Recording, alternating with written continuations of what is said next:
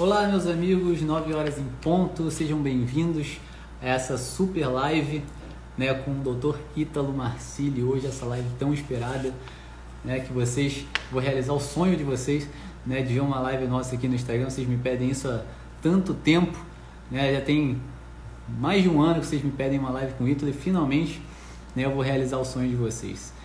É, vocês estão me ouvindo bem? Respondam aí para ver se eu tô, tô falando sozinho aqui vocês estão me ouvindo.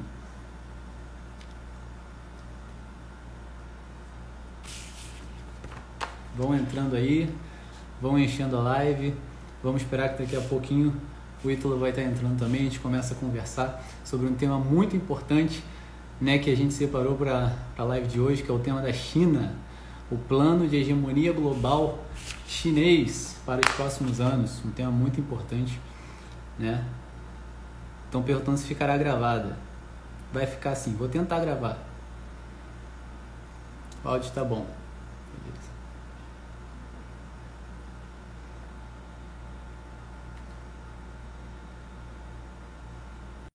Aqui todo dia para entrar aqui. Vamos ver.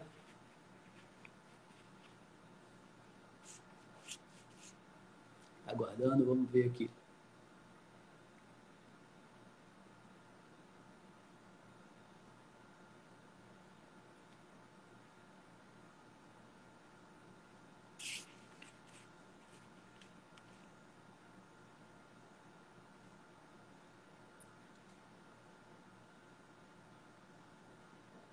Tá aguardando ainda.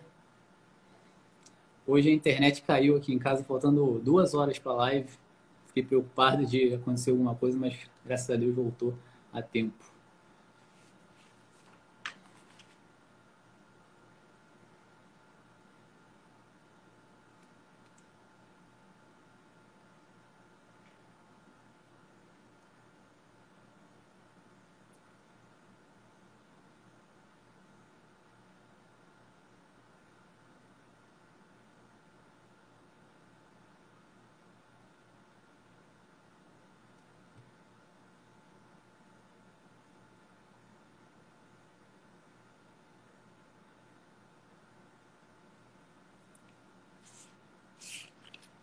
Aparecendo aqui que o Ítalo não está conseguindo participar. Vamos esperar um pouquinho para ver o que acontece aqui.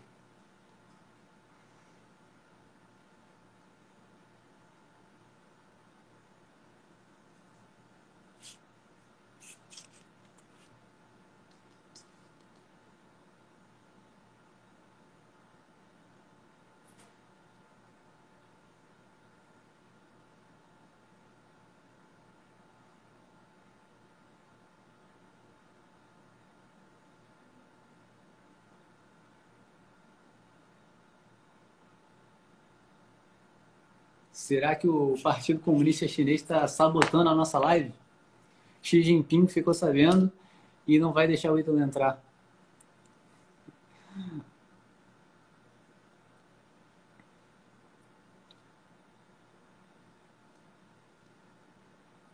Estou falando que só vejo o Pedro ainda. É porque o Ítalo não entrou ainda. Vamos esperar.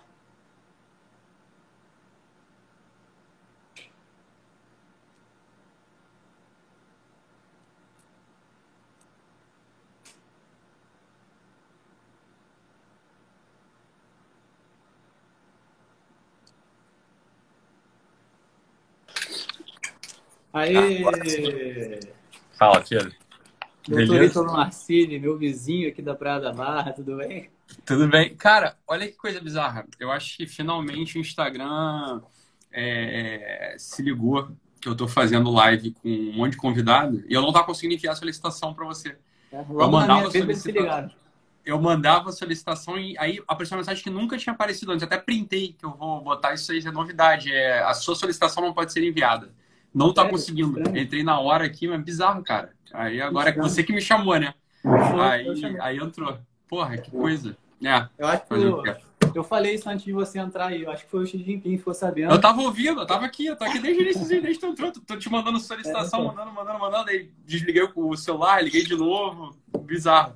Mas que bom, conseguimos. Graças a Deus. Ótimo. E aí, Pedro, beleza? Beleza, como é que você tá? Tô bem, cara. Que bom, que bom estar aqui contigo, que maravilha. Vizinho, né, cara? Tá aqui do lado um do outro, aqui no. É, é pois é. É só fazer uma apresentação aí. Vai que tem um seguidor meu que é de outro mundo, não conhece quem é o Ítalo Marcílio. Né? O Ítalo é um psiquiatra, referência aí na área, criador do maior programa de desenvolvimento pessoal da América Latina. Né? Esse sucesso todo né? fez o, o DOC ser o doutor mais amado e odiado também do Brasil, né, né Ítalo? Mas isso é acho é bom. que sim, acho isso que é sim, bom. Pedro, acho que sim, isso é cara. É, bom. é não, não, não, levo muito a sério nenhuma coisa nem outra, mas acho que você tem razão no que você está falando. É. Aí, não, mas isso é bom, porque quando a gente é odiado por certas pessoas, é um sinal que a gente está no caminho certo, né? E é uma coisa que eu falo desde o início do trabalho. Eu falo, ah, cara, você vai me amar, vai me odiar, não importa, só continua aí, porque isso aí é para você amadurecer, né? E é uma coisa que a gente, eu vejo assim, um amadurecimento da audiência, Pedro, assim, é brutal, cara. Desde o iníciozinho, assim, da, do trabalho, né? Então, você vê o nível das perguntas, enfim, o nível dos comentários, a coisa é, foi, vai amadurecendo muito mesmo. Né? Eu vi um amadurecimento muito grande, assim, do, da audiência mesmo. É, é porque as pessoas não estão muito acostumadas a alguém falar a verdade nua e crua na cara delas, né? E como esse é assim, é o princípio supremo aí do seu método. As pessoas é. estranham no começo, mas depois se acostumam e fica mansinho. Exato. Aí alguns não se acostumam e vão embora, não voltam. Fazer o quê? Tá é. Não dá para agradar todo mundo, né, cara? Nem Nossa Senhora agradou, então. Pois é. Pronto, acabou. É, mas então, então, eu queria te agradecer pela, pela disponibilidade. Eu acho que eu separei o tema da, dessa, desse plano chinês de hegemonia global aí para a gente falar hoje. E eu acho que é um tema muito importante para a gente ah. abordar né? Porque eu acho que isso vai pautar assim tudo que vai acontecer daqui para frente nas próximas décadas no, no planeta, né? E Sim. as pessoas não estão muito cientes de, desse assunto. Acho que nem a própria direita sabe direito o que, que é a China, o que, que passa na cabeça dos líderes chineses. E assim, eu acho que quem não entende isso não vai conseguir entender nada do que vai vir daqui para frente, vai ficar completamente perdido. Então, é muito importante esse tema, na minha opinião, e eu queria agradecer a você pela disponibilidade. Nada, cara, eu que agradeço. Eu agradeço a oportunidade de falar de um tema é, central, né? Então, nas últimas lives a gente acabou não tratando de questões políticas globais, né? A gente estava falando de mais de questões psicológicas e, enfim, na, do, do, Brasil, né? que está acontecendo no Brasil nesse momento. Agora, a oportunidade de falar desse tema eu acho fundamental, né, Pedro? Porque eu, assim, acompanhei tanto na família quanto entre amigos e pessoal com aquela ideia de que com a queda, com a queda do muro de Berlim em 1990, né, com, a, com o final da União Soviética em 89, o comunismo tinha acabado. Né? Então essa era uma ideia que estava presente na cabeça de muita gente, assim, né? O comunismo acabou. Então quando, quando, quando se falava de comunismo é, em plenos anos 2000, 2010, o pessoal falava assim, ah, isso aí é teoria da conspiração, porra, isso aí é né? Vocês estão vendo comunista embaixo da cama, isso é coisa de Olavete, coisa de Olavo de Carvalho, isso aí é coisa de gente que é psicótica, paranoica, né? E aí, com esse negócio do Covid, não sei se é uma sensação que você teve também, do dia pra noite, do dia pra noite, um monte de gente olhou para aquele documentário do Xi Jinping né, e falou assim, ué, mas comunismo ainda existe? Esse é um negócio que a gente já é. falava. Assim, a gente fala Descobriram há 15 anos, há 20 anos, a gente está falando assim, cara, o comunismo acabou. O comunismo é um plano global que está de pé, né? e, e claramente de pé e está longe de acabar, pelo contrário, né? Você é uma das grandes forças do mundo, que move o mundo. Então, o pessoal vendo o documentário do Xi Jinping e vendo o pessoalzinho de vermelho lá, com a caderneta vermelha do Mao Tse Tung na mão, marchando, e restrições de todo tipo, de toda sorte né, na sociedade, e, e uma sociedade absolutamente passiva, porque é óbvio, né? Imagina só, duas, três gerações duas, três gerações de uma sociedade que aceita, por exemplo, as medidas ditatoriais de um sujeito como Dória, que é um fraquinho, um sujeito ridículo, obviamente, né? Mas imagina isso num, num nível de força real, de, é, com aparato policial, etc. Imagina duas, três gerações admitindo esses controles sociais que o Dória, por exemplo, tenta colocar na população de São Paulo. Então, essa coisa de ir e vir, é, saber exatamente onde é que é a tua localização, é, enfim, dizer o que, você pode consumir, o que, você não pode, obedecer ao pai, né, ao pai governador. Imagina só duas, três gerações nesse ritmo. É claro que você vai ter uma evolução de amadurecimento da população. E a terceira geração ela já nem mais concebe um outro tipo, uma outra modalidade. É claro que o meu governante é o meu pai, né? Se o meu governante é o meu pai, eu agradeço ele me bater. Eu falo, ah, obrigado, pai, você está me educando aqui. Então, meu Deus do céu, o fato é que o governante não é teu pai, né? Ele não tem o um direito, ele não tem esse direito, né? Essa não é a autoridade de um governante. A autoridade do governante é simplesmente, bem, organizar meia dúzia de coisinhas do, da, da, da coisa pública, mas não os elementos fundamentais centrais da tua vida. Então, quando a gente olha para uma China comunista hoje, o que a gente vê? A gente vê a, a perda total das liberdades individuais, sobretudo dessa liberdade, que é a liberdade de saber o seguinte, ó, quem manda em mim? Né? A quem eu devo, é, a quem eu devo, quem, quem, quem de fato tem autoridade sobre mim?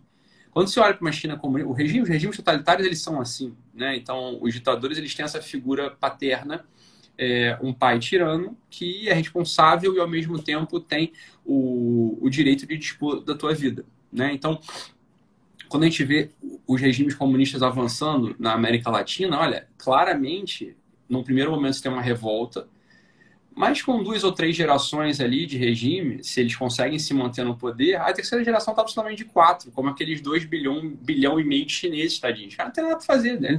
não tem o que fazer contra o Xi Jinping. Por que, que eles não têm o que fazer? Não é porque eles não têm força, eles não têm o horizonte de consciência de que aquilo está equivocado. Não é força ou falta de força. O pessoal é um bilhão e meio de pessoas. É claro que eles têm força. Se juntar todo mundo na mão, eles tiram os, o, o pessoal do Partido Comunista na porrada. Mas a questão não é essa. A questão é a seguinte: eles não têm horizonte de consciência. Olha, a questão da liberdade, para eles, é outra coisa. Né? Somente aqueles chineses que têm uma, uma influência do mundo ocidental que se revoltam, mas eles são reprimidos na base da força, como a gente vê noticiar toda hora. Esses primeiros médicos que quiseram noticiar o negócio do coronavírus, o assunto do corona, Pedro, o que aconteceu com eles? Sumiram. Né? Sumiram o que, que foram tirar férias? Não. No dia seguinte, a polícia bateu na porta do primeiro e no, na outra semana ele, ele desapareceu. É, e a gente viu, a gente vê, a gente aqui, quem está mais atento, vê todo instante, né? Essas, algumas meninas ou um pessoal que, é que, que tem uma, uma, uma, influência ocidental consegue furar o bloqueio da internet, que a internet lá também é controlada, essa é uma outra questão gravíssima, né? Da, da, da, da China de alguns países orientais, árabes, né? É o controle total a rede de computadores, a internet. Então, algumas pessoas conseguem furar esse bloqueio e publicam o que está acontecendo na China. Essas pessoas todas somem. Elas somem. A polícia, foi o que o Pedro falou, a polícia bate na porta, assim como estão querendo essa palhaçada de é, policial poder bater na tua porta, Pedro, se achar que você está contaminado com Covid. Então, imagina que a gente faz a brincadeira aqui na live, você espirra, eu espirro e fala, ah, tô com Covid. Olha, segundo alguns decretos de governadores, isso aí já é o suficiente para poderem bater na tua porta sem mandado de busca e apreensão e, e, te levar. E te levar para fazer teste. Se você se recusar, te botar atrás das grades. Fala, que isso, cara? É assim, olha, é, é sério que esse tipo de autoridade que você está querendo transferir ao governante? Fala, não é possível. Né? E o pior é que tem gente, Pedro, assim, eu vejo algum pessoal mais velho, assim, em geral, 50, 60 anos, não sei o que aconteceu com essa geração, não sei o que aconteceu, né? essa, é a grande gravidade dessa geração, achando que isso é bom. Não, mas eles estão preocupados com a gente mesmo. Eles estão muito preocupados. Eles querem o nosso bem. Fala, meu Deus, mas olha, vou te falar, você merece apanhar, merece surra mesmo, merece, merece apanhar, merece apanhar de cabo de vassoura, meu filho. Exatamente. Né? Porque é por causa de gente fraca, igual essa, essa geraçãozinha que tá, hoje está com 50, 60 anos, é um pessoal muito fracote, muito fraco. Esse aí, ó, pessoal que são os filhos da revolução, são os filhos de Woodstock. Né? Esse pessoal, coitado, eles estão de quatro, né? Acham que esse, os Dória, 20 números, eles são bonzinhos, eles querem o nosso bem. Fala, foda. Pois é. Não, isso que você falou é perfeito. Primeiro que essa história de que o comunismo acabou, né? A gente tem que desmistificar isso urgentemente na cabeça de algumas pessoas. O comunismo está sempre em reformulação.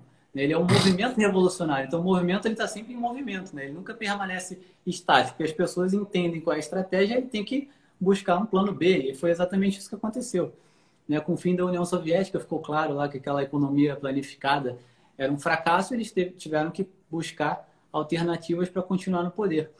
Ah. E se você estudar né, a China hoje, você vê claramente que o Xi Jinping hoje tem mais poder do que Mao Tse Tung tinha. Né? Porque assim, Mao Tse Tung, Hitler e tal, eles tinham o poder das Forças Armadas, o poder é da polícia nas mãos. Né? E você, isso é um poder muito grande, mas é um poder limitado. Né? Porque você obriga a pessoa a te obedecer e ela obedece por medo da punição. Agora, o Xi Jinping ele está criando um controle social tão absurdo, né, com a tecnologia, com tudo que eles têm lá de, de espionar as pessoas dentro da própria casa delas, ah. inclusive, que é um, todo um aparato que mexe com a pessoa desde quando ela nasce até a hora que ela morre, né, que mexe com a psicologia, educação, informação, tudo que forma quem ela é, personalidade, tudo. E, como você falou, as pessoas até agradecem o papai. Né? As pessoas passam a querer obedecer o Xi Jinping, o governo, Sim. porque eles acham que aquilo é o correto. Então é Sim. muito pior, é um poder muito maior. É. é um poder que nenhum, nenhum, olha, Alexandre Magno, porra, é, Atila, Atila Guno, Napoleão, falou Hitler, o próprio ninguém nunca imaginou que fosse possível um tipo de poder como esse. Sabe? É, com essa coisa de escaneamento facial, né? Eles, é possível controlar todo, tudo do teu tudo do teu dia, né? Assim, palavrão que você fala, é, multa de trânsito, tudo isso aí vai para um sistema de pontos no qual, por exemplo, você ganha prêmios ou punições. É, a China é assim, cara. E vai ter gente dizendo assim, mas isso é muito bom, isso é bom. Vai, tá, cara, isso é bom, isso é ótimo, hein? Isso é ótimo. É uma questão da falta de liberdade é das melhores coisas do mundo mesmo. É. Né? Mas isso é bom. Fala, porque... Tem que ir pra lá. É, vai pra lá, porra. Vai pra, vai lá. pra lá, então vai lá, assim. Já que assim, vai pra lá. É, e manda isso, isso, pra isso é terrível, tá entendendo? Isso é coisa terrível, isso é coisa terrível, né? Então, assim, mas são esses controles sociais é, que são mais velhos que andar pra frente, né, Pedro? Assim, que é, olha, tudo bem, ninguém tá discutindo aqui que cigarro faz mal ou não faz mal, a discussão não é. A questão é o seguinte, esses elementos eles são usados como controle social. Né?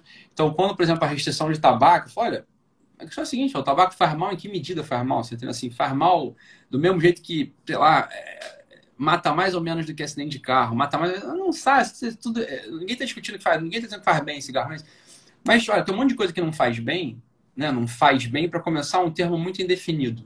Né? Fazer bem é um termo muito. Tá conseguindo me ouvir aí, Pedro? Sim. Pedro? Tá ouvindo? Tô, tô vendo.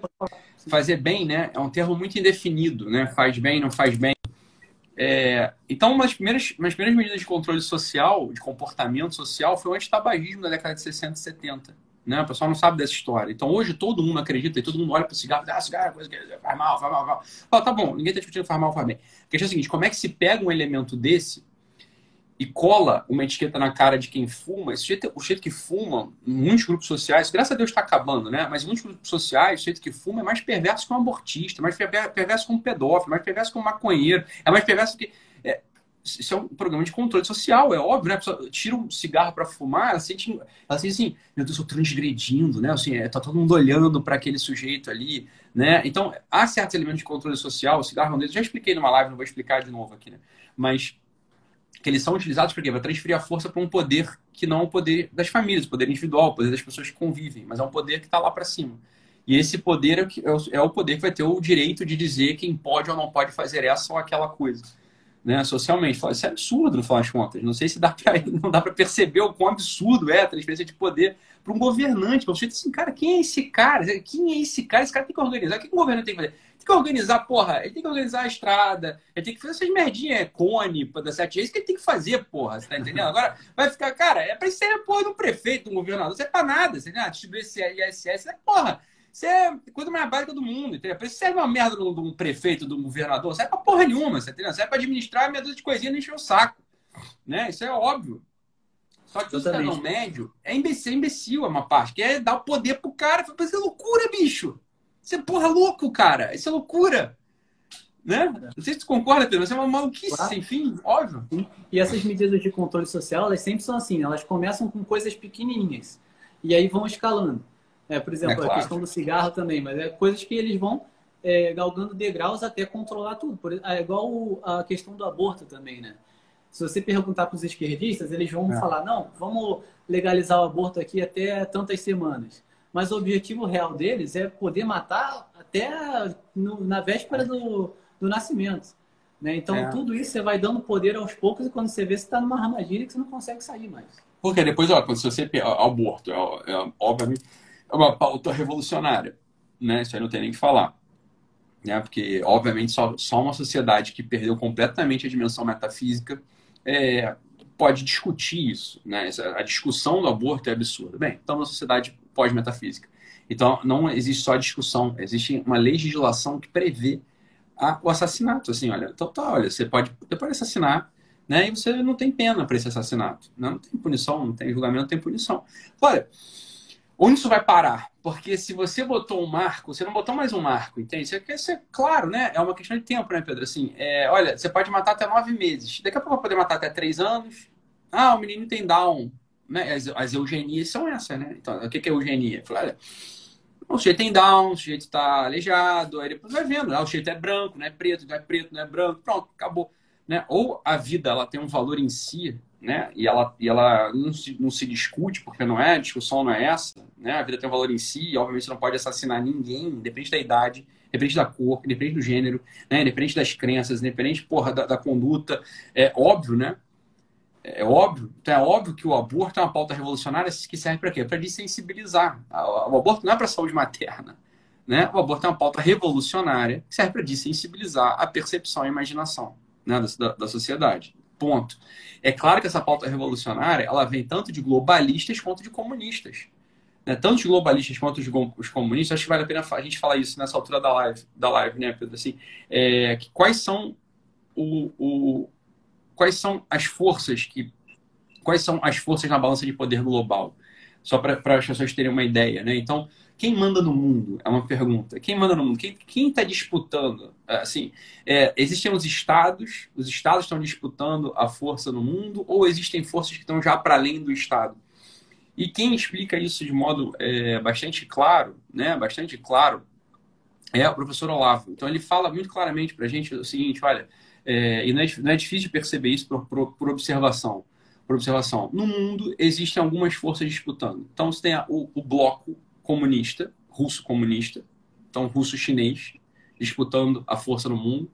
Existem os globalistas, né? os globalistas encarnados, encarnados pela, pelas famílias americanas e que, bem, algumas, algumas estão na ONU, é, enfim, é, tem influência na ONU, e a ONU às vezes muda de casaca, né? às vezes a ONU ela serve ao bloco chinês, às vezes ela serve ao bloco das grandes famílias, e existe a força muçulmana, então, são os árabes, os comunistas e os globalistas. E a gente viu emergir nos últimos 10 anos uma terceira, a quarta força, que é uma das grandes forças de oposição à, à tirania, de oposição às faltas de liberdade, que é o bloco conservador evangélico. Né? O bloco conservador evangélico, não, não se esperava que ele fosse aparecer. Né? Ele apareceu. Né? Então você vê, o Trump corresponde a esse, a esse bloco, a esse tipo de, de, de, de visão. Israel, uma parte de Israel, o Brasil mesmo, né, alguns outros países da América Latina, mas sobretudo o Brasil, né, com a eleição do Bolsonaro, o que, que, que aconteceu? Olha, um, uma outra força que não está unificada, né, que não, não é unificada, mas é a oposição, é, é a oposição a, essa, a, a esses três, a, esses, essas três forças que agridem o Ocidente, né, apareceu e foi eleito democraticamente, né? E é por isso que o Bolsonaro apanha tanto. É simples assim. Quer dizer, o Bolsonaro se levanta de uma só vez contra duas forças claramente, né? O, a China comunista e os globalistas. Então é óbvio que ele vai apanhar até não poder mais. É óbvio. Né? O, o Olavo sempre avisava, né? O primeiro candidato que se, é, se considerar abertamente conservador vai levar as eleições, porque o povo é conservador né, na sua é. essência. E não tem representatividade nenhuma, não tem uma mídia conservadora, não tem uma, um partido conservador, não tem um candidato conservador. Então, primeiro que bater no peito e ousar né, ir com essa pauta anti-abortista, é, anti-desarmamentista e etc., vai levar. E essas coisas, é, essas coisas do, dos poderes globais que você falou é muito correto. E eu queria acrescentar uma coisa: eu acho que tem um poder que está adormecido, né, que é o poder da Igreja Católica. Por isso. É, e o poder da Igreja Católica. a civilização é, da história. É e a partir da, da Reforma Protestante, né, sem, sem fazer um juízo de valor aqui religioso, mas a partir da Reforma Protestante, o que aconteceu? Passou a ter duas religiões cristãs. Né? Então elas começaram a brigar entre si e deu na Guerra dos 30 Anos. Essa Guerra dos 30 Anos foi é, solucionada lá com o Tratado de Westfália, que passou a dizer o quê? Que religião é uma coisa de foro íntimo. Então você não podia mais ficar falando de religião na política, abertamente por aí, nas escolas. E isso, com o tempo, começou a declinar a influência é, cristã né, na, na sociedade. Então, colocaram os cristãos ali no cantinho deles, ninguém pode falar mais nada, e as outras forças subiram e a, a igreja está completamente silenciada. Ela que foi né, o grande farol da civilização por 1.500 anos. E aí, Pedro, é... o que acontece? A, a Igreja Católica é uma coisa que o pessoal não, pessoal não estuda história não sabe, né? E acha que essas coisas não, não fazem sentido, né? Mas a, Euro, a história inteira da Europa, ela sempre foi história pela busca de uma coroa. Né? Uma coroa que ou está unificada no Império, que é o Império sagrado pelo Papa, ou a Europa vai, vai estancar na porrada e as guerras só acontecem na Europa por causa disso. Quer dizer, são as coroas locais querendo, querendo fazer as vezes do imperador da Europa. Então, se esse poder mediador, o poder do Papa, o poder mediador papal, não está de pé e claramente de pé, a Europa vai estar sempre em guerra. Essa é uma história que. É, é, essa é a origem do mundo e ainda é assim que funciona a coisa. Né? Então, o que você falou, era, eu já eu acho que eu não falei isso em público, eu falei isso num, numa reunião num, de foro íntimo, né? Numa reunião só entre amigos, assim. Mas é isso aí que você falou da coisa do, da Igreja Católica, não adianta, né? É, existe uma história intimamente conectada da, do poder no mundo com o poder da Igreja Católica, que pode ser pervertido ou não, né? Então, na, na crítica de Lutero, na minha percepção, ela não é equivocada, uma parte dela não é, não é equivocada, apesar de eu ser católico, né? Então, Lutero ele faz uma crítica que eu já expliquei isso num lugar, não vou explicar aqui de novo, que é que é razoável, que é razoável, né? Agora, o que aconteceu a partir da Revolução Protestante foi uma revolução, é claro, né? Só foi o processo de divisão, divisão, divisão e mortinhos em massa. Isso aí os protestantes, nossos amigos protestantes não, não podem negar, se estudarem um pouco de história, né? É... A questão que eu quero falar não é nem essa. Eu quero falar o seguinte, olha, eu tenho, eu tenho um sonho, Pedro, que é um sonho é, que é a única, me parece assim, ser a única chance verdadeira do Ocidente, né? Porque a gente vê poderes ocidentais, é, por exemplo, Estados Unidos ou Brasil, então esses conservadores evangélicos no, dos quais a Igreja Católica poderia fazer parte desse bloco se ela tivesse de pé e saudável, né? Se ela tivesse de pé e saudável, coisa que ela não está, coisa que ela não está. Então, ela, se ela integra esse bloco, ela unifica, e aí isso, eles vão, deixam de ser poderes locais e passam a ser poderes com a mesma envergadura para bater de frente com o comunismo, com o globalismo né, e com o, o, o Islã. Então, é claro que, bem, as igrejas protestantes, por definição, elas não estão unificadas, e o conservadorismo, por definição, também não está unificado. Não existe um movimento histórico conservador como um movimento histórico comunista, não é? O único movimento histórico conservador que existe chama-se Igreja Católica unificado. Então você tem total razão. Agora, uma impressão que eu tenho, Pedro, e aí não é querer fazer o trabalho do Espírito Santo, né? Mas talvez seja um pouco falta de fé, né? Da minha parte, não, não nego que possa ser isso. É... Que me parece o seguinte: olha, das duas, uma, ou vem um Papa que seja absolutamente capaz de articular a política internacional e fazer essa mediação entre poder temporal e poder espiritual e me parece, Pedro, assim, olha, e só pode acontecer se for um Papa americano, né? Então, só se for um Papa americano, né? Ou um Papa alemão. Então, das duas, ou um Papa alemão ou um Papa americano. Mas um Papa alemão forte, que vai até o fim, que tem essa vertente política. Coisa que o Papa Bento XVI não teve, né? E ainda mais, piorou ainda, em tudo renunciando. E depois vem um Papa que é um Papa assim, do, do olha, você vai me desculpar, mas é um Papa argentino, entendeu? Assim, ó, pode ser muito santo, pode ser muito bom pastoralmente, mas desde o ponto de vista de balança de poder global, não, não, não, não, não sejam inocentes. Você acha que um presidente americano, Trump, olha pro menos e diz assim, é o Bergoglio, é caipira, isso é um, isso é um ticano, você tá entendendo? Assim, ele não tem, é, é um ticano, não tem como alinhar a coisa. Não tô nem falando da mentalidade do Bento XVI, que é um pouco mais à esquerda mesmo. Não tô falando nem isso. Tô falando assim, a própria figura do, do, do, do perdão, do, do, do Francisco, Papa Francisco. A própria figura do Papa Francisco, por ser um ticano, ele é um ticano, é um argentino, porra.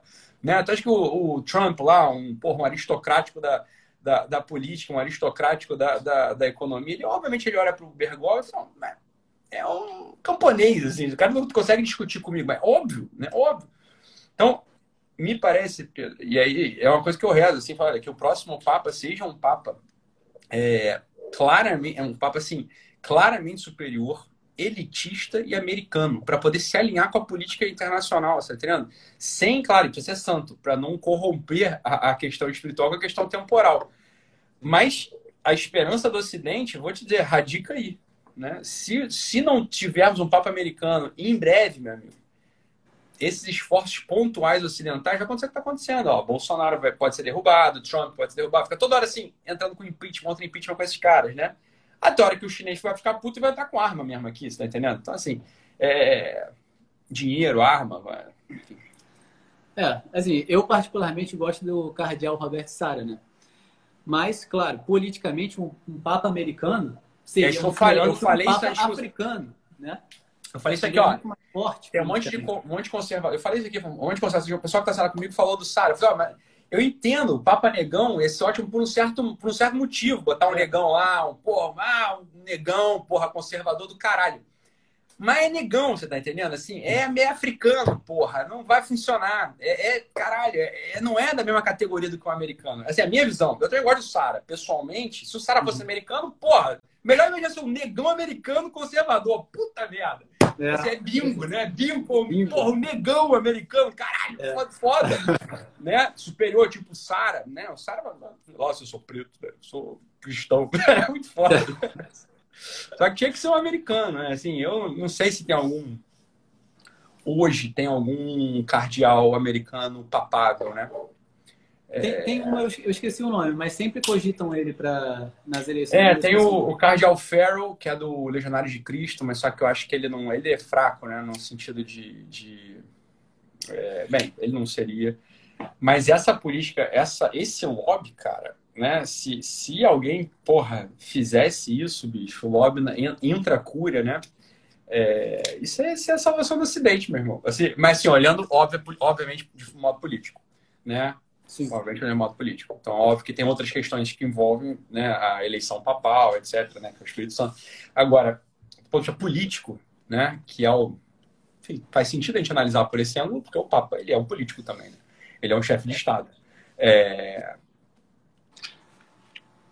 Oi, eu queria fazer uma pergunta, voltando aí para o assunto da China, que você fez uma, uma profecia um tempo atrás, né, de que num futuro não muito distante, para você, a China ia comprar a Globo. E eu acho que isso aí, não sei se vai acontecer, né? Mas eu acho que se isso se insere, né, muito assim, perfeitamente na estratégia chinesa, até porque eles, te, eles firmaram um, um acordo com a Globo e com a Band no final do ano passado, não sei se você está sabendo. E, assim, a linha editorial da Band mudou radicalmente depois disso. E a Globo está passando em dificuldades financeiras. O Bolsonaro já disse que não vai renovar com quem não tiver certinho, né? Já ameaçou. Pode ser que a China entre aí mais forte ainda na Globo daqui para frente. Talvez É, essa coisa do Bolsonaro não renovar pode ser um tiro no pé. Pode ser um tiro no pé do Brasil, essa porra. Né? Eu já pensei nisso. Tu falou assim, ah, então beleza, não relar porque tá tudo errado, tá devendo bilhões, então a, Globo, a China vai assim, não, não, não, eu resolvo seus bilhões. É, pois é. Porque né? foi exatamente o que aconteceu com a Band, né? A Band estava em dificuldade financeira também. A China entrou lá, investiu pesado. E até nessa questão do Eduardo Bolsonaro com o chanceler, o embaixador da China, né, que ele falou da, da culpabilidade da China por causa da epidemia, etc. Eles trocaram umas farpas ali a Band fez uma coisa que eu nunca vi na televisão brasileira, que eles fizeram uma nota oficial. Eles fizeram uma nota oficial sem ser por escrito. O jornalista mesmo aparecendo na, na programação, falando assim abertamente, falando que o Bolsonaro é um, o Eduardo Bolsonaro é um irresponsável, imaturo, chamou o ministro das Relações Exteriores do Brasil de inepto e de idiota né, proferindo xingamentos abertos, assim, coisa que eu nunca vi. Nem a Globo faz isso. Então mudou radicalmente depois que a China começou a investir na Band. Só que assim, Pedro, tu também não acha. Eu não sei, cara. Eu.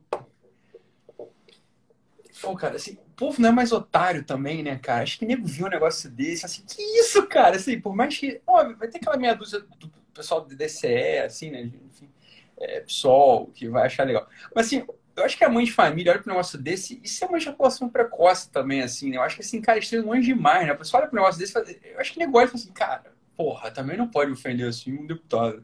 Eu acho que o pessoal pensa, né? Não é possível que nego engole um... Mas, mas é óbvio que você falou, eles se sentem fortes, né? Estão amparados, né? Devem ter... É, mas eu acho ter... que tem muita gente que cai ainda, sabia? É, tem, com certeza tem. Muita né, gente que cai, que assim, nem né? sabe que tem por trás desse investimento da China, só vê o que o jornalista está falando. Né? E isso aí é, é uma, é uma estratégia que a China está adotando no mundo inteiro. Né? Você vê, a partir de 2010, a Grécia entrou naquele processo de falência lá, né? tá, aquela quebradeira. E a Grécia foi um país que a China meio que usou como porta de entrada assim, para investir pesado na Europa. A, a, China comprou os portos todos da Grécia, né? Exatamente. Então ela controla, ela vai controlando assim, a distribuição em uma boa parte da Europa ali, né? Exatamente, esse é o plano deles. E o mais, o mais curioso nessa história é que Logo em seguida que a China começou a investir na Grécia, pela primeira vez a União Europeia não pôde divulgar o relatório sobre abuso de direitos humanos na China porque a Grécia vetou. É isso aí. Entendeu? Então, então tá o investimento comprada, tem sempre né, a compra da consciência. É isso, é total. Portugal, uma parte de Portugal também comprada pela China, né? São os países pobres, é óbvio. A, Grécia, a China vai entrar por onde? Vai entrar pela Alemanha? Óbvio que não, né? É, ela vai entrar pelos pobres, Portugal, Grécia, né? Aqueles é, países do leste. É, tá tudo por lá. Quando você vê, metade da, metade da Europa é, é. A África inteira é chinesa já, né? País pobre. É, a África inteira é chinesa. A China comprou tá a África. Botando, já está botando base militar na África. Base militar na África. A, a, disputa da África entre o Islã e a China. Né? Então, assim, você tem um Islã entrando na África né? e a China entrando na África. Agora, tem uma coisa, pessoal, a gente, né, a gente estuda história, assim, a gente sabe que a China, cara, por, por definição, o modelo imperialista chinês, ele é falho demais, né? A China ela não tem a tecnologia imperialista. A língua é esquisita, o idioma, a cultura é muito diferente da ocidental. A China sempre falhou miseravelmente nos, nos, seus projetos imperialistas ao longo do mundo. Ela consegue fazer um controle intramuro. Né? A China é um país de muro, a muralha da China. A China é um país que tem muro, né? é um país que é feito para não ser invadido. Agora, a expansão chinesa também. Olha, eu acho que o pessoal não pode se enganar. Né? A, a, disputa realmente, me parece, entre os poderosos globais, a disputa, o, o mais fraco desses todos é a China. Apesar de estar jogando, batendo um bolão. Né? Mas eu acho também, francamente falando, Pedro, olhando assim, olha, os caras, eles têm um poder de dinheiro. Né? E ainda não têm um poder bélico. Eles têm um poder, eles têm um poder financeiro. Na verdade, na verdade, na verdade, o que, se agressa? É que se ela confisca tudo da China e acabou, porra. Como já foi feito milhares de vezes na história. Fala, obrigado, cara, por ter feito toda a nossa infraestrutura. Agora é mil. Sai fora todo mundo. É possível fazer isso. Tá entendendo? Assim, é possível fazer é. isso. Então, assim, numa canetada, é, é uma canetada, porque ali você não tem base militar ainda da China na Grécia. Você tem o que? é Dinheiro chinês na Grécia. Se os globalistas vêm e se realinham, né? Numa canetada você expulsa a China da Europa. É uma canetada, meu filho, obrigado por ter investido em toda a infraestrutura, não vou te pagar nunca. Se quiser, beba porrada. Você tem menos arma que eu, então acabou a brincadeira. Vocês perderam. Então, assim, a estratégia chinesa é maluca também. Os chineses são malucos, né? É maluco. Sempre foram. O imperialismo chinês, ele sempre foi maluco. Né? Eles não têm a, a estrutura imperialista chinesa ela é feita para não funcionar. O que acontece quando o chinês vem a um país ocidental? Ele vira ocidental e não o contrário, porra.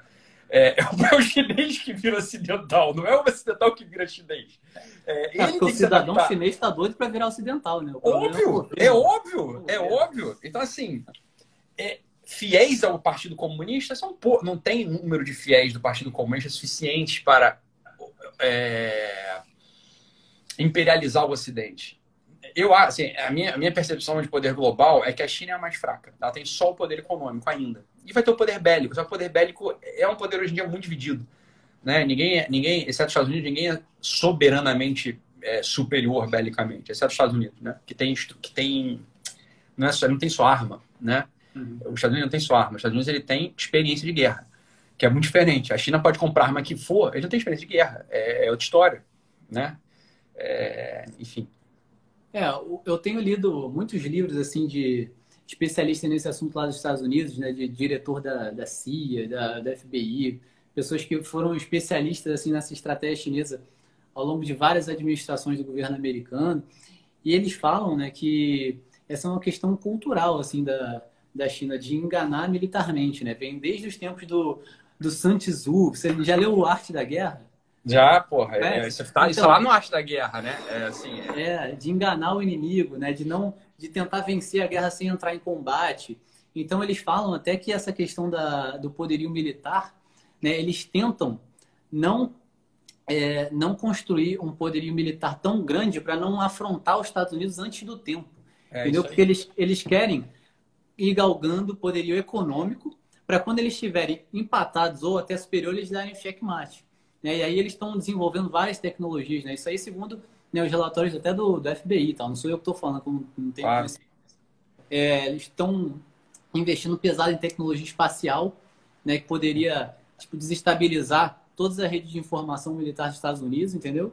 Então, assim, você pode ter até um poderio militar muito inferior, mas com uma tecnologia dessa, você desestabiliza tudo. É, então, fica, por isso, a guerra hoje é muito maluca, né? E, é. o, e tem do outro lado, não só a China, mas tem a Rússia. Essa sim com alguma tecnologia de guerra, que são dois países alinhados. Então é claro que é um poder. Por isso que a gente ah, é um poder global. Os caras não têm só dinheiro, porra. Eles têm assim, eles têm uma cultura imperialista milenar chinesa, mas tem uma cultura imperialista de 100 anos, que é o regime comunista, que está aí em curso há 100 anos pelo menos, né? É... E tem um país que é a Rússia, que tem alguma experiência de guerra. E tem alguma experiência de guerra. E a China, que tem dinheiro, tem, tem meio de produção. Ah, beleza, esses dois braços, eles fazem com que esse bloco seja um bloco relevante para a política global. Né? Não só pela cultura, que é, que é dominante, tem o marxismo cultural, mas não só pela cultura, mas pelo, pelos dois poderes, poder militar e poder financeiro também. Não, poder militar e poder financeiro. Os Estados Unidos têm poder militar e poder financeiro superior. Né? É, e o poder cultural dos Estados Unidos hoje, você fala, ah, mas óbvio que não, então os Estados Unidos produzem muito poder cultural. Eu falei, não, cara, é o contrário. Tudo que se produz em Hollywood é contra os Estados Unidos. Ele é feito nos Estados Unidos, mas contra os Estados Unidos. Conteúdo anti-americano. É conteúdo anti-americano. É, é conteúdo, né? É claramente anti-americano, é anti-família, é anti-vida, é anti-arma, é, é, é anti-conservador. Óbvio, tudo que é produzido no polo cultural americano é anti-americano. Isso é uma coisa que o nego não, não percebe, mas não é porque made in USA que é pró-USA. Né? É, é claro que não. E tem um livro muito bom também chamado Unrestricted Warfare, já deve ter ouvido falar também, que eles falam isso. Mas eu não li. Não leu? É muito bom. É de dois generais do Exército de Libertação do Povo. Eles escreveram em 1999 esse livro. E ele, ele fala ali né, que ele expõe a mentalidade dos líderes chineses. Que é o seguinte, a guerra nos próximos anos, para eles, não ia ter mais esse conceito tradicional de guerra.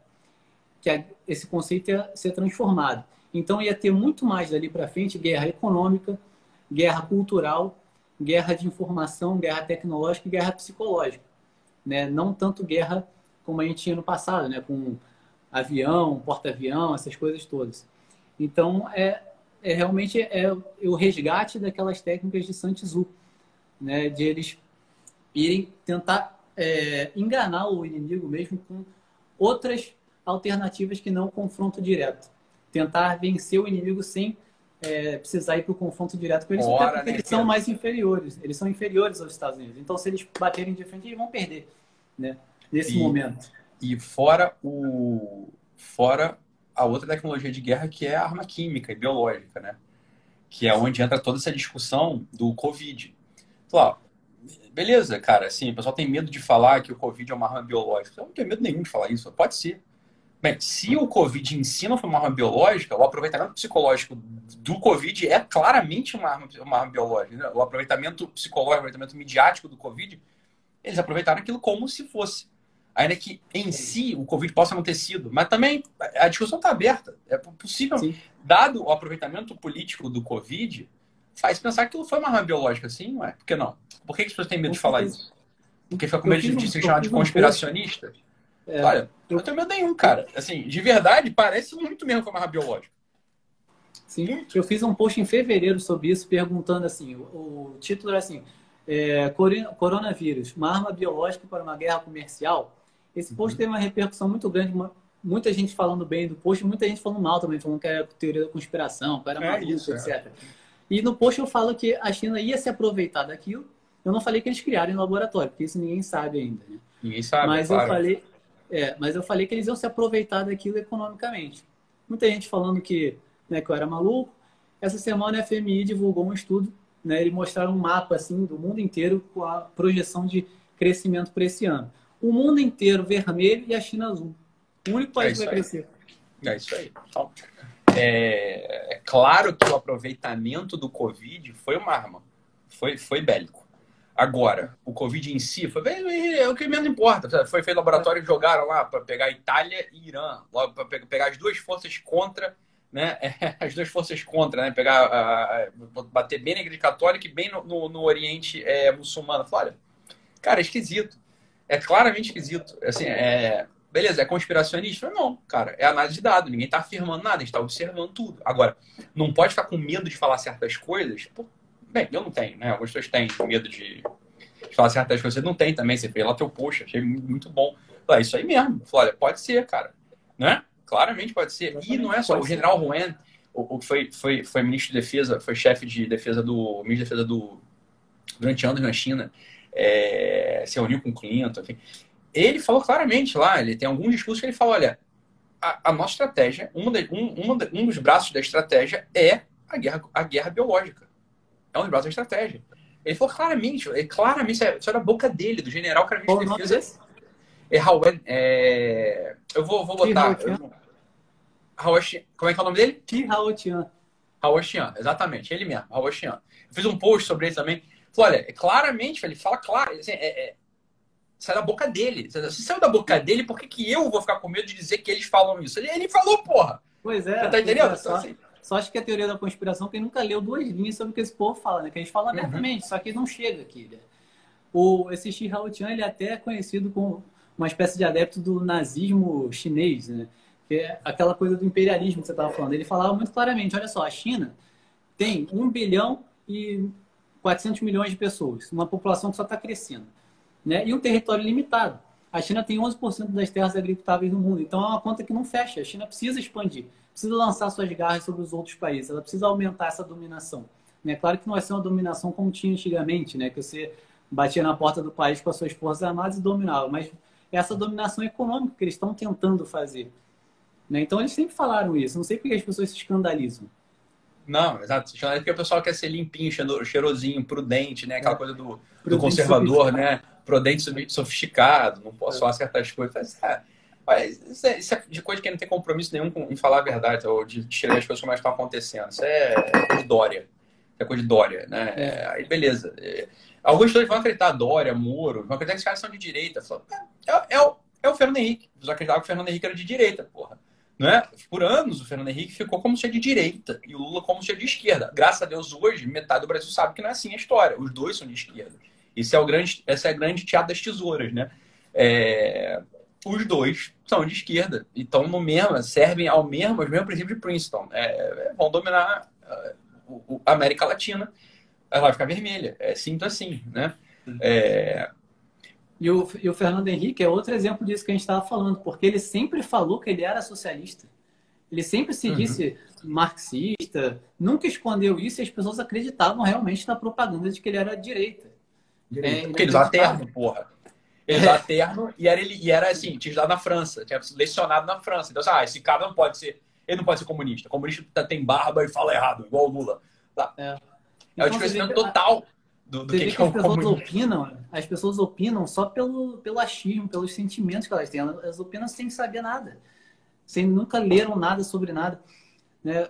É, você lembra nos primeiros meses do governo Bolsonaro que teve aquele, aquela comitiva parlamentar que foi para deputados que foram para a China e estavam lá praticamente assinando o contrato para trazer a, a, aquela tecnologia de reconhecimento Cara, facial para cá. Eu, eu olhei para aquela porra.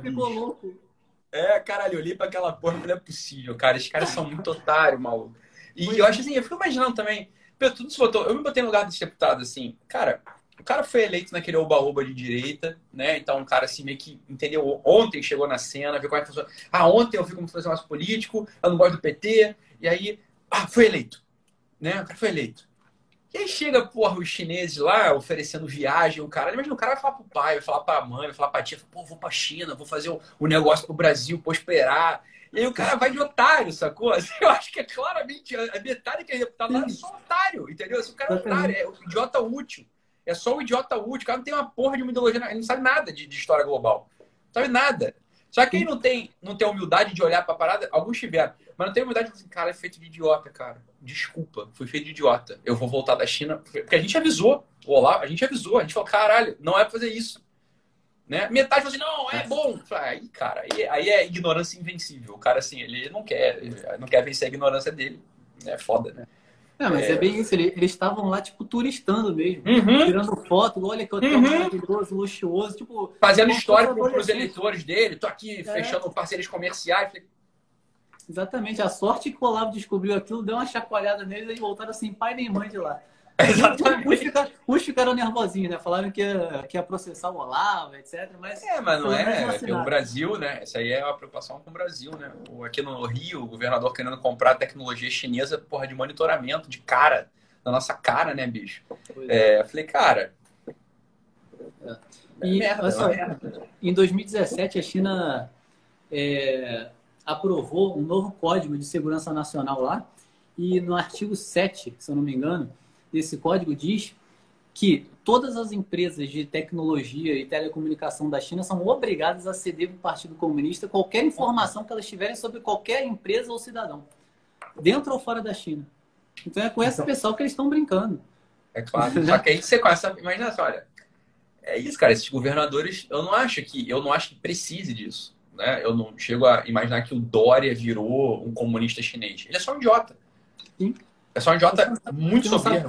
A China não precisa nem dar dinheiro para ele, porque ele, ele, é como. Isso foi a FHC que falou uma vez. A FHC tem uma frase que é maravilhosa, Fernando Henrique. Falou assim, cara, é que tem certas pessoas que você não precisa nem botar isca, elas mordem um anzol. Mas assim, cara, o Dória é esse tipo. O Vítor, você não precisa nem botar, você não precisa nem gastar dinheiro comprando isca para o cara morder. Ele morde um anzol, porra. É, é, assim, ó, ah, eu tenho um pouco de poder aqui, porque lá na minha casa eu não mando nada, né? Então eu vou ter um pouco de poder aqui. Aí, é. É... Não manda nada em casa, quer mandando a gente na rua. Quer mandando a gente o tempo todo, né? Esses caras, esse cara, eu acho assim, um Dória, um Witzel não é eleito síndico de prédio na próxima, né? Os caras vão ser cuspidos da vida ah, pública, né, cara? Não, né? É, ser cuspidos da vida pública, né? Então, é. o pessoal olha pra eles assim e fala, cara, sei lá onde esses caras vão chegar. Eu acho assim, um cidadão médio, né? Olha pra ele e fala assim, um cidadão que não estuda, né? Que tá só vendo como é que estão falando. O cidadão médio, o Brasil, ele é profundamente conservador, né? Então, o brasileiro vai olhar, ah, vai usar máscara, não vai reclamar, porque é conservador e pacífico. Então, ah, vai usar máscara, todo mundo falando essa porra de Covid e tal. Agora também, cara, quero ver o Dória na próxima eleição, bicho. É, assim, eu duvido muito que esse, esse bicho se reeleja alguma porra, assim, né? O nego vai olhar. Esse cara é maluco. É, porque quem é que vai votar nesse cara? No, é, cara, quem vai votar no PSDB? O PSDB ele conseguiu ser odiado pela esquerda e pela direita. Quem é que uhum. vai votar nele? Uhum. Eu fico pensando isso também, ninguém vai votar mais nessa gente. É assim, ou é reeleição do Bolsonaro ou a esquerda vai voltar. Das dois, um. Ou é Lula é. ou é Bolsonaro. Assim, é, é volta para o mesmo cenário de 2018. É, ou é Lula ou é Bolsonaro. Né? Não tem muito. É, e por mais que o pessoal fique puto com o Bolsonaro agora, quero ver quem vai, nego vai votar né, em 2022. Nego vai votar no Bolsonaro de novo. Né? Vai votar no Bolsonaro de novo. Porque, óbvio, é a única opção viável. Eu, sou, eu gosto do Bolsonaro. Ponto. Eu voto nele por confiar nele. Eu não voto nele por falta de opção, não. Tá? Eu voto no Bolsonaro porque eu gosto do Bolsonaro. Tá? Acho ele uma pessoa honrada, uma pessoa, um sujeito patriota. Ele não acho. É, o Conrado falou uma, numa live comigo. É, o Conrado não, o Conrado tem a visão de que, ah, o, o, o Fernando Conrado, né? É, eu gosto muito do Fernando Conrado, tinha amigo, pessoal, amo o Fernando Conrado. Mas ele falou assim, ele tem uma visão do Bolsonaro que ele falou assim, ó, o Bolsonaro é o melhor pesticida, não é o melhor adubo. Eu não, eu acho que o Bolsonaro é o melhor adubo, inclusive. Eu acho que o Bolsonaro ele encarna uma figura necessária para o momento histórico de amadurecimento do Brasil. Eu acho necessário o Bolsonaro. Eu acho Sim. o Bolsonaro é, é, bom né, bom para o Brasil. Então, a figura dele, os valores que ele encarna, o jeito dele, né, eu acho excelente, tudo excelente. Né? E as medidas, e como ele está como ele tá conduzindo o país, acho ótimo. Tudo, tudo, assim, eu aprovo o governo Bolsonaro. É, é Sim, nesse, francamente... nesse, nesse, momento que a gente vive, né, que a gente vive uma, uma guerra cultural, né, ideológica. E nesse momento que a gente vive, a gente precisa de uma pessoa assim, como o Bolsonaro.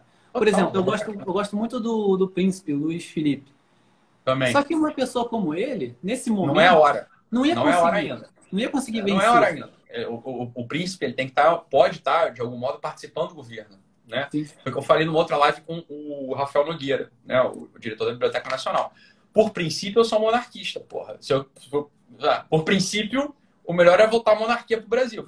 Mas, assim, historicamente, nesse momento, a gente vê uma, bem, é uma, uma impossibilidade. É simples assim. Não dá, não daria para fazer.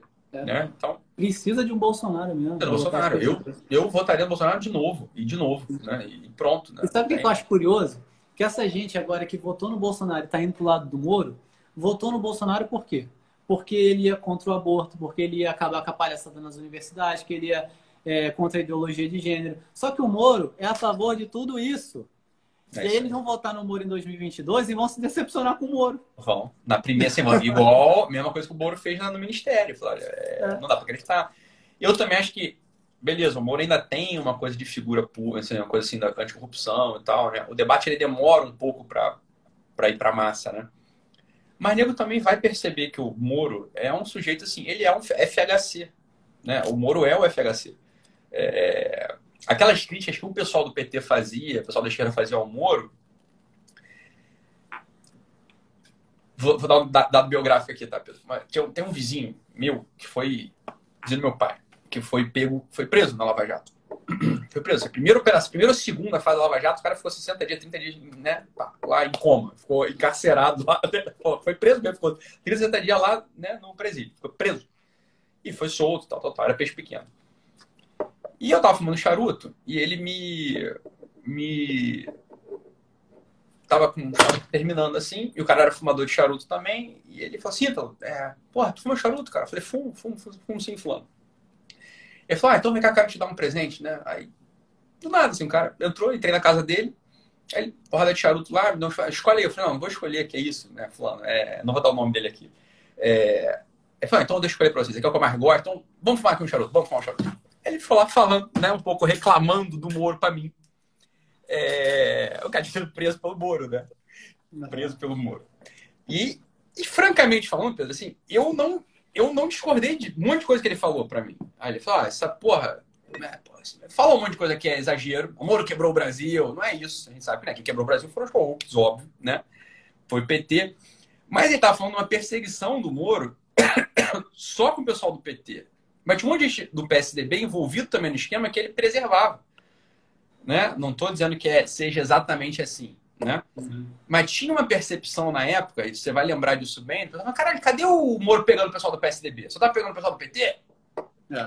Hoje a gente entende um pouco melhor a coisa. Né? Fala, olha, talvez o pessoal tivesse alguma razão. Talvez o pessoal tivesse é, alguma razão. época tava meio nebuloso, né? E a gente nem podia ficar dando muita razão por isso, senão o pessoal ia achar que a gente estava contra a prisão do Lula. Uhum. Exatamente, a questão histórica. Você não pode, porra, dar, dar voz para esse tipo de coisa. Deixa eles discutirem isso, eu não vou discutir isso, né? É. Mas, cara, isso ficou na minha orelha. Eu falei, olha, eu já tinha percebido e o fulano lá falando, olha, alguma razão esse fulano tem. É, eu não quero chamar de fulano porque, eu, enfim, não, não queria. Eu tô chamando de fulano só para preservar o nome dele, né? Ah, tá. é, é, não tô chamando para desmerecê-lo, né? Mas, é, olha, alguma razão esse fulano tem né? Alguma razão esse, esse cara tem aí, né? Enfim. E assim, vendo essa, essa coisa que se criou em torno do Moro, assim, de herói nacional por causa da corrupção, né? Traçando um paralelo aqui com o tema da nossa live, que é a China. Se você for ver, a China, com todos esses abusos, com toda essa ditadura né, criminosa, sanguinária, lá a bandeira anticorrupção é muito forte. Óbvio. Óbvio, né? claro. Então isso não garante nada, né? Não garante nada. Não sei se, não sei se o pessoal entendeu o que o Pedro acabou de falar. Né? É, é claro que a, o Partido Comunista não vai querer corrupção. Porque senão vai sair do cofre do partido, porra. Vai para outras pessoas. É claro que lá a bandeira de corrupção é muito forte. Entendeu? A, a, a corrupção, a não haver corrupção, não é, não é, nada, é o mínimo, na verdade. É. é. Assim, nem é de, é de longe o menor problema do Brasil hoje. Claramente falando, olha, tem, tem um monte de outros problemas. A questão da violência, a questão do armamento, é, tráfico de droga, é, uma legislação que foi avançando a partir da dona Ruth Cardoso, né, do, do governo Fernando Henrique, é, uma, uma, legislação que não é provida mais, uma legislação, é, cultura, a cultura da morte entrou na nossa legislação. Falei, olha, isso é muito grave. Isso, isso, é, isso é muito grave para a mentalidade de um povo. Né? Muito pior que a corrupção, para falar a verdade. Sim. É, e as pessoas, focam, as pessoas focam muito nisso. Eu acho que tem a mentalidade dinheirista, sabe? Reinando aqui entre as pessoas. Eu queria até te fazer uma pergunta que você vai saber responder isso melhor do que eu, que você é um estudioso da mente das pessoas, né?